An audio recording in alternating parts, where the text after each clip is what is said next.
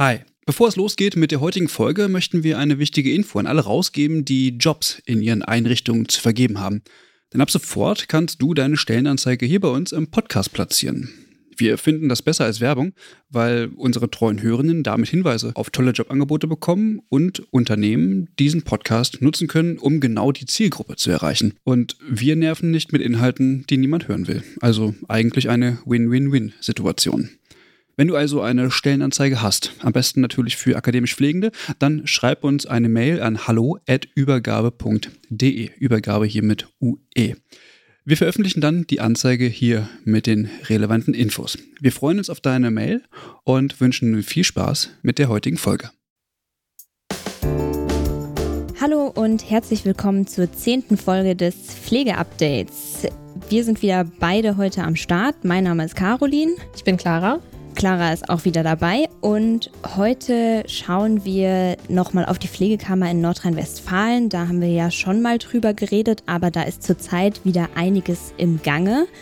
Und dafür haben wir uns auch heute Christian dazu geholt, um mit ihm vielleicht ein bisschen zu diskutieren. Hallo Christian. Hallo Caroline, hallo Clara, vielen Dank für die Einladung. Und dann im Anschluss haben wir noch eine spannende Ankündigung für nächste Woche. Da sind wir ja, wie die meisten von euch wahrscheinlich schon wissen, live auf dem Deutschen Pflegetag. Und wir wollen noch ein bisschen erzählen, was wir da überhaupt so vorhaben. Ja, steigen wir doch gleich mal ein ins Thema. Da haben wir ja schon viel die letzten Wochen drüber berichtet, aber offenbar nimmt die Debatte um die Pflegekammer in NRW nicht so richtig ab. Die Pflegekammer in Nordrhein-Westfalen ist ja gerade noch in der Errichtungs- und Aufbauphase und bekommt, so haben wir zumindest das Gefühl, gerade verstärkt Aufmerksamkeit, vor allem über Social-Media-Kanäle, aber auch im echten Leben, sage ich jetzt mal. Ja, es scheint so, denn die letzten Wochen gab es wieder zwei Kundgebungen pro und contra Pflegekammer, die gerade bei Twitter für Diskussionen sorgten.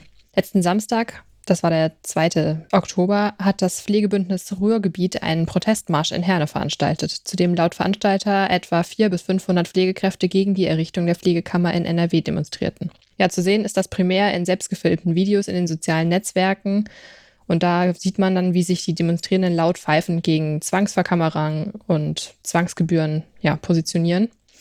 Und von den Organisatorinnen, wovon sich eine wiederholt immer als die Horrorschwester inszeniert, wurde auch im August eine Petition gegen die Etablierung der Pflegeberufekammer in NRW gestartet. Die hat aktuell ungefähr 2000 UnterstützerInnen. Insgesamt fordern sie eine sogenannte Urabstimmung, also nochmal eine Vollbefragung aller Pflegefachpersonen in Nordrhein-Westfalen um die Errichtung einer Kammer zu stoppen oder da nochmal ja, die Meinung aller Pflegefachpersonen abzufangen.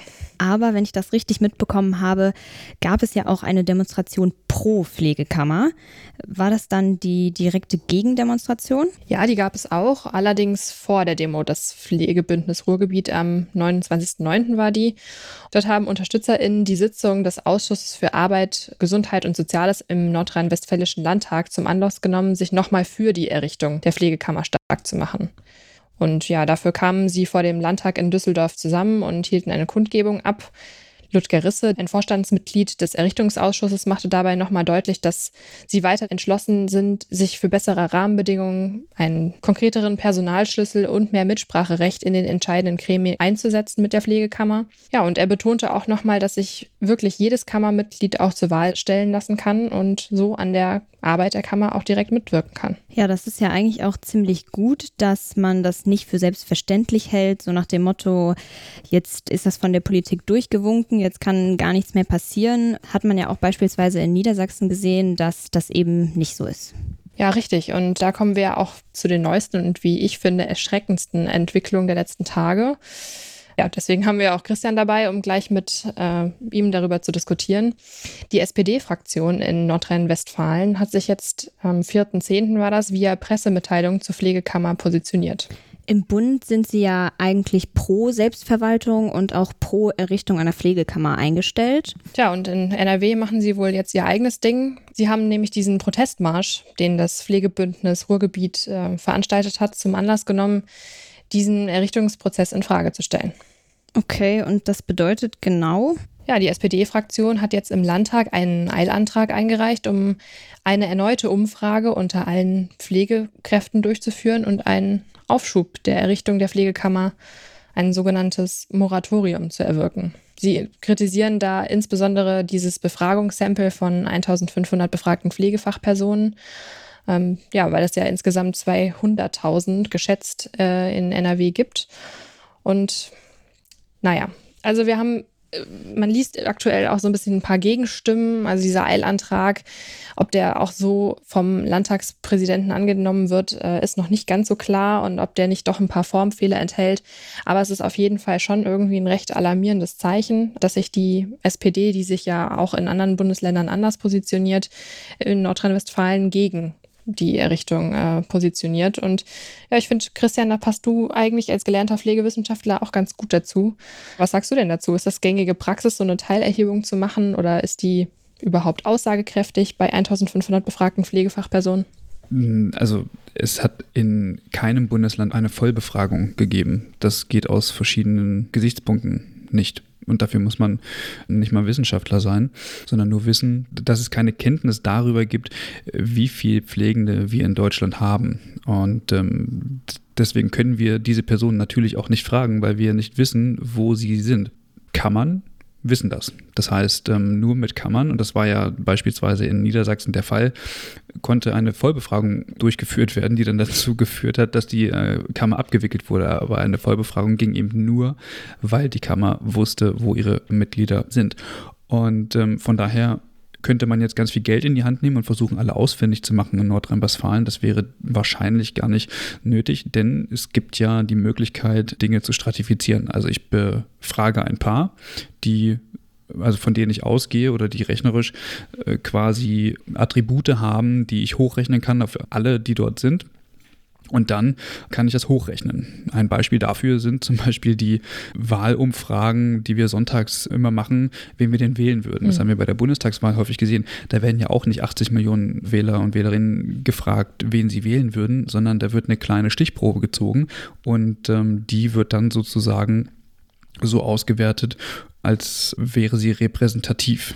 Ja, das ist ja auch gar nicht ja, praktikabel in den meisten Lebensbereichen und ähm, ja, gängige Praxis. Das stimmt schon. Und ich finde, man hat auch gerade in äh, Bundesländern wie Hessen gesehen, dass so eine versuchte Vollbefragung, ich kann es aus eigener Erfahrung, ich habe das äh, mitbekommen 2018, grandios gescheitert ist wenn man eben keine konkreten Zahlen hat, wie viele Pflegefachpersonen es gibt und wo sie arbeiten und also das Ganze war sehr dubios, hat auch zu viel Ärger geführt. Was ja aber, wie Christian schon gesagt hat, ja ein eindeutiger Pro-Pflegekammerpunkt ist, dass man dann einfach weiß, wo die Leute sind, wie viele Leute es gibt und was die Leute machen so. Ja, aber vielleicht auch ein kleiner eigener Fallstrick dann. Ich weiß nicht, ob es unbedingt ein, ein, Fallstrick ist. Es ist halt ein gängiges Mittel in der Wissenschaft. Man kann nicht alle befragen. Das funktioniert nicht. Also es ist egal, was wir beforschen, ja. wir können nicht alle befragen. Wenn wir uns das Konzept der Repräsentativität angucken, dann muss man auch die Frage stellen, was ist denn repräsentativ? Das wäre überhaupt gar nicht praktikabel. Man kann über die Anzahl vielleicht sprechen, aber das machen eben auch Institute, die dort Statistiker und Statistikerinnen sitzen haben. Die machen den ganzen Tag nichts anderes als Dinge ausrechnen. Und wenn man jetzt sagt, naja, ich wurde aber nicht gefragt, dann bedeutet das nicht, dass die Hochrechnung falsch ist. Man muss dazu natürlich sagen, dass, und deswegen kommt dieses Argument immer, dass hier es nicht darum geht, seine Stimme mitgezählt haben zu wollen, sondern ich glaube, es geht vielmehr darum, seinem Frust Ausdruck zu verleihen und dann zu sagen, ich wurde nicht gefragt, weil ich bin dagegen. Menschen, die pro Kammer sind, die sagen ja auch nicht, ich wurde nicht gefragt, ich bin dafür. So. Also, das heißt, es ist ein gängiges Argument von Menschen, die kammerkritisch sind. Das kann man sein, aber nichtsdestotrotz bedeutet das nicht, dass äh, das Verfahren fehlerhaft ist. Eine Sache, die ich mir auch vorhin dachte, als Clara, als du das so ein bisschen genauer erzählt hast, wie das alles abgelaufen ist und was jetzt mir auch wieder kam, Christian, die Leute oder Pflegekräfte generell, denen wird ja eher nachgesagt, sich wenig zu engagieren und wenig irgendwie sich vielleicht für die eigene Berufsgruppe einzusetzen. Das sieht man ja schon an den Mitgliederzahlen, zum Beispiel vom DBFK. Aber dann, wenn so ein Thema aufkommt, dann sind gerade die Leute, die dagegen sind, sehr laut, sehr engagiert und sehr offenkundig präsent. Aber vorher nicht.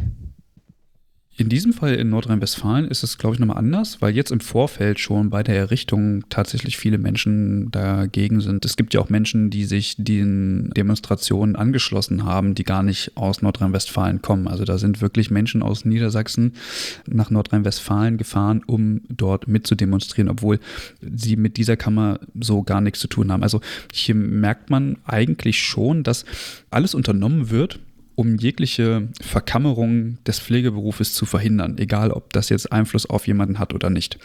Und der nächste Punkt, der, der ist, ich glaube, es ist so, eine, so, ein, so ein Wahrnehmungsding, weil es sind ja nicht viele, die laut sind. Also wir haben in Nordrhein-Westfalen, haben wir, man weiß es ja halt nicht genau, aber so rund 200.000 Menschen, die in der Pflege arbeiten. Das heißt, die irgendwann in der Kammer registriert sein werden. Vielleicht ein bisschen weniger, 170.000.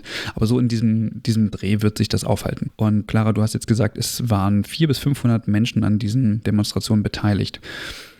Jetzt kann man sich das ja mal ausrechnen, wie viel Prozent der Pflegenden in Nordrhein-Westfalen das sind. Das ist ja verschwindend gering.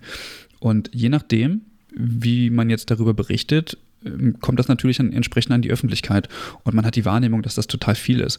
Und das ist halt der Punkt. Diese Menschen sind halt extrem laut in den sozialen Medien, in verschiedenen Gruppen und ähm, ich weiß aus Niedersachsen, dass sich auch ähm, Medien, also sprich Zeitungen, diesem Thema angenommen haben und tatsächlich auch darüber berichtet haben. Und da haben sich Medienhäuser aktiv gegen die Verkammerung des Pflegeberufes gestellt. Das war auf jeden Fall kein unabhängiger Journalismus mehr, der da abgelaufen ist. Und ich kann mir vorstellen, dass das in Nordrhein-Westfalen jetzt auch nochmal passieren wird. Das heißt, diese Menschen sind halt extrem laut. Genau, und dieses Lautsein wurde jetzt in diesem Fall natürlich von einer Fraktion aufgegriffen. Scheinbar erhört, ja. Scheinbar erhört, weil das ja auch ganz klar in deren Pressemitteilung so formuliert ist, diese Demonstration genannt wird mit dem Pflegebündnis Ruhrgebiet. Ist natürlich auch die Frage, ob da die Nähe zu Verdi äh, eine Rolle spielt, aber schlussendlich äh, spielen ja persönliche Beziehungen in politischen Gremien oder Verbindungen eine ganz große Rolle. Ja, das ist die, die eine Sache, aber was ich viel wichtiger finde, ist so übergeordnet, was das mit der Professionalisierung des Pflegeberufs macht. Also was macht das damit oder was macht das mit den Pflegekräften zu sehen, dass dort jetzt vier bis 500 Leute unter anderem verkleidet als die Horrorschwester, für die dies, ja, so wie Pflege auf dieser Demonstration dargestellt wurde, ist es fernab jeglicher Professionalität und auch jeglichen Professionalisierungsvorstellungen, die dieser Beruf hat man muss sich ja vorstellen, dass diese Menschen ja ein Interesse daran haben, den, den Beruf als solchen nach vorne zu bringen. Und das sind natürlich auch die Leute, die dann sagen, wir möchten gern 4000 Brutto-Einstiegsgehalt haben ähm, und wir wollen auch bessere Arbeitsbedingungen. Aber das funktioniert eben nicht, wenn man auf dieser Ebene argumentiert und äh, wer die Bilder gesehen hat, naja, die sprechen halt für sich. Und mhm. was die SPD jetzt macht, naja, ich würde mal sagen, das ist Wahlkampf. Ähm, nächstes Jahr sind halt wieder Wahlen und die SPD kann, naja, im besten Fall vielleicht 200.000 Menschen äh, damit erreichen und nochmal Stimmen bekommen, allein mit diesem Thema, weil es eben sehr emotional besetzt ist. Es geht aber gar nicht um, um Rationalität und erst, erst recht kann es gar nicht aus, aus den Reihen der SPD kommen, weil mit welcher Fachexpertise gehen sie denn an den Start, um zu sagen, naja, die Selbstverwaltung der Pflege, die möchten wir nicht. So, also mir, mir muss mal jemand ähm, glaubhaft erklären, warum das jetzt grundsätzlich nicht gewollt ist. Man kann über die Art und Weise darüber sprechen, das ist in Ordnung. Aber so grundsätzlich sich darüber hinwegzusetzen und zu sagen, nee, Selbstverwaltung wollen wir nicht, ist halt schlecht. Und man kann sagen, nee, Kammer wollen wir nicht. Aber dann muss man vielleicht auch mal erwähnen, welche Alternativen es gibt. Und dann kommen immer die Beispiele, die wir in Bayern sehen. Wir wollen das alles freiwillig haben mhm. und so weiter. Und wenn wir bei Freiwilligkeit sind, dann schauen wir uns beispielsweise die Mitgliederzahlen bei Verdi an, als Beispiel, die ja nun auch sehr laut gegen die Kammer wettern. Obwohl sie das gar nicht müssten, weil sie erstens keine Aufnahmen übernehmen, die eine Pflegekammer übernimmt. Und zweitens ist es so, die, also hier, hier, sind, hier, sind, hier spielen Machtverhältnisse eine Rolle. Und Verdi hat offenbar irgendwie ein bisschen Angst, Macht in dem Pflegeberuf zu verlieren. Und es ist ihre Aufgabe, Arbeitsbedingungen zu verbessern und für bessere Gehälter zu sorgen. Das ist nicht Aufgabe der Pflegekammer. Man kann sich ja irgendwie an einen Tisch setzen und jeder macht so seine Aufgaben. Also die Pflegekammer nimmt ja Verdi keine Aufgaben weg. So.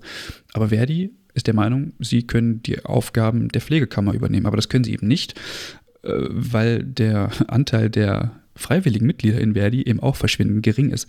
Und da muss man eben fragen, okay, wenn Verdi sich jetzt auf die Fahne schreibt, sie wollen für Pflegende sprechen, dann muss man ja auch mal fragen, für wie viele Pflegende sprecht ihr denn, beziehungsweise warum maßt ihr euch an, über Pflegende oder dem Pflegeberuf irgendwie steuern zu wollen, wenn ihr irgendwie eine Minderheit an Personen dieser Berufsgruppe in euren Reihen habt. Es funktioniert eben auch nicht. Ja, total. Aber ähm, ich habe jetzt auch mit jungen Leuten von Verdi gesprochen, die ähm, ja, die sehen das vielleicht auch ein bisschen anders als so ihre Altvorderen. Ähm, also ich habe dann noch so die Hoffnung, dass sich vielleicht so diese Fronten doch nochmal irgendwann auflösen und dass man doch zusammen an einen Tisch kommt. Ähm, ja, allen destruktiven Bewegungen so gegenüber, weil ich finde, das ist einfach die Lösung und das sehen, glaube ich, viele eigentlich ähnlich und können es vielleicht einfach nicht in die Umsetzung bringen. Es gibt in den Reihen von Verdi einige Menschen, die auch pro Kammer sind oder die zumindest ja. im Diskurs bereit ja. sind. Also es geht gar nicht darum, die einzelnen Personen bei Verdi mh, mm, schlecht machen zu wollen. Wir von der Übergabe, wir haben auch ähm, beispielsweise mit Michael Quetting gesprochen, haben wir über Gewerkschaften, über Verdi jetzt gesprochen. Äh, wir haben aber auch, das ist Folge 64, darüber gesprochen, naja, was sagt er denn jetzt eigentlich zur Pflegekammer? Und wer sich das mal anhören möchte, der kann das gerne tun, weil dann kann er im Grunde genommen live dabei sein wie jemand, wenn er das Wort Pflegekammer hört, komplett durch die Decke geht. Das ist ein lieber netter Mann, der auch ganz viele Ideale hat und trotzdem aus, aus Idealismus nicht möchte, dass die Kammer kommt. Aber es gibt keine Alternativen.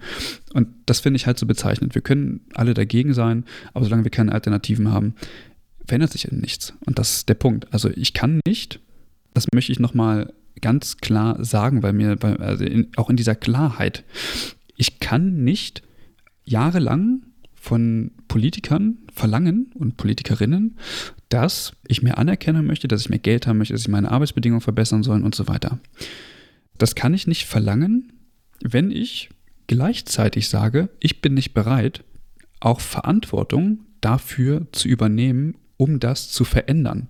Ich kann mich nicht andauernd in eine Opferrolle begeben und andere machen lassen. Also irgendwelchen Politikern und Politikerinnen den schwarzen Peter zuschieben, die dann sagen, okay, dann bekommt ihr jetzt politisches Gehör, ihr könnt euch auf politischem Parkett beweisen und euch mit anderen Berufsgruppen an einen Tisch setzen und an politische Gremien beteiligen. Könnt ihr machen. Die Kammer ist dazu legitimiert. Sie ist ein Staatsorgan, sie darf das.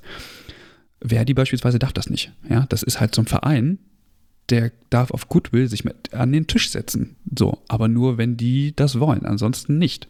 Muss man sich klar machen. Und die Kammer darf das einfordern und setzt sich dann damit hin. So. Und genau das, was jahrelang gefordert wurde, wird, wird von der gleichen Berufsgruppe, die das fordert, gesagt, nee, finden wir nicht gut. So. Zu welchem Preis? Ja, aber das beansprucht Verdi jetzt oft eben für sich, aber eben auf eine ganz ja, destruktive Art und Weise. Ich sage das Wort ganz oft, aber das ist das, was mir irgendwie dazu einfällt. Und man merkt ja auch irgendwie, wir sind da auch recht emotionalisiert im Team der Übergabe äh, zum Thema Pflegekammer.